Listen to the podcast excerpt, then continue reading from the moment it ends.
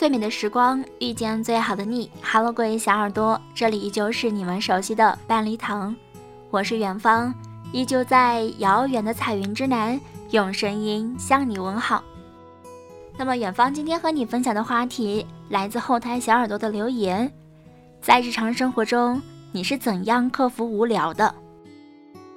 对此，你有怎样的看法或者妙招，都欢迎在我们的节目下方进行评论。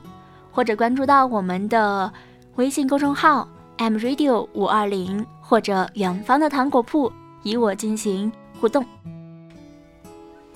很多时候，我们不是真的无聊，而是习惯了用无聊去打发无聊。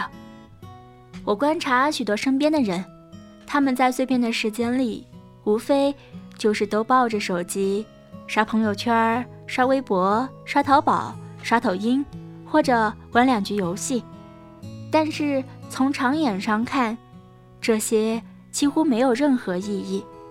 我承认，我有些时候也会一不小心就迅速地陷入到这种碎片化的娱乐模式之中，不可自拔。一晃眼，大半天时间就过去了。毕竟，在这个大数据的时代，它不仅能够非常精准的能够定位到你的喜好。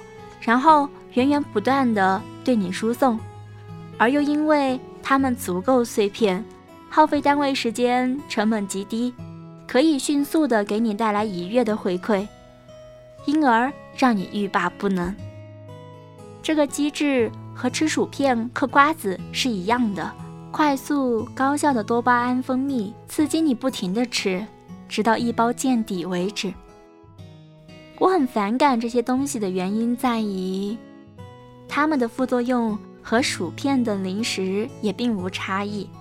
它们既不能代替主食给你实在的饱腹感，也没有多少营养含量，只有纯粹的油脂与热量。偶尔食用也许挺快乐，但长期这么吃对健康一定是有影响的。短视频快娱乐。是会消耗人的品味与耐性的。你看一万部让你哈哈大笑的沙雕视频，并不会增长你多少见识，甚至都不会让你变得比别人更搞笑。副作用是你再也没有这个耐性去看一部稍微长一点的东西了。你看一部电影时长一百二十分钟，心想还不如花五分钟。看别人讲解这个电影的短视频呢，我知道个大概剧情，和看过也没什么两样。你看别人会弹吉他，心血来潮买了一把，在网上看个速成的教程，抱着练了两次，然后便放在角落里积灰了，觉得这个可能不太适合自己。事实上，你从入门到放弃的时间加起来还不到两个小时。于是，你打开别人弹琴的视频，心想就这样看别人弹也挺好。你看别人有好的身材，看别人渊博有涵养，看别人有各种各样令人羡慕的技能，但最终还是选择接受现实，躺在床上玩一会儿手机。我们真的没有想象中那么忙，也没有想象中那么无聊。我们只是被自己的意志力击败了，然后找了一堆的借口来让自己觉得好过一点儿。人的一生说短不短，说长也不长。我们真的有太多可以去做、去了解、去学习的东西。好的书、电影、纪录片，真的是花几辈子的时间都看不完。更不用说那些你未曾涉足过的领域与世界。很多时候，你打开了一扇门，你会发现后面所隐藏的超乎你想象的广阔。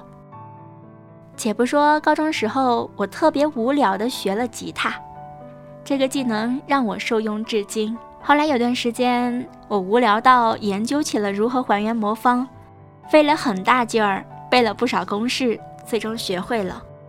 虽然无法熟练到去参加比赛，这个技能本身似乎也对生活没有多大的用途，但某种意义上却改变了一些思维方式，培养了我的解决问题的能力，并且在后来的某些场合这个小技能还令一些小伙伴对我刮目相看。所以从今天开始，你想改变消费和娱乐后带来的空虚感和无聊感，去寻找新的兴趣，试着把所感兴趣的事物下沉到学习与钻研的层面上。即使你的兴趣仅仅是打游戏，也可以读一些游戏设计类的书籍，了解一些游戏发展的历史等等。不要把时间浪费在虚拟的段位或等级上。你看，什么音乐制作、视频剪辑、一门外语、练字、学画画，太多可以去学去做的事儿。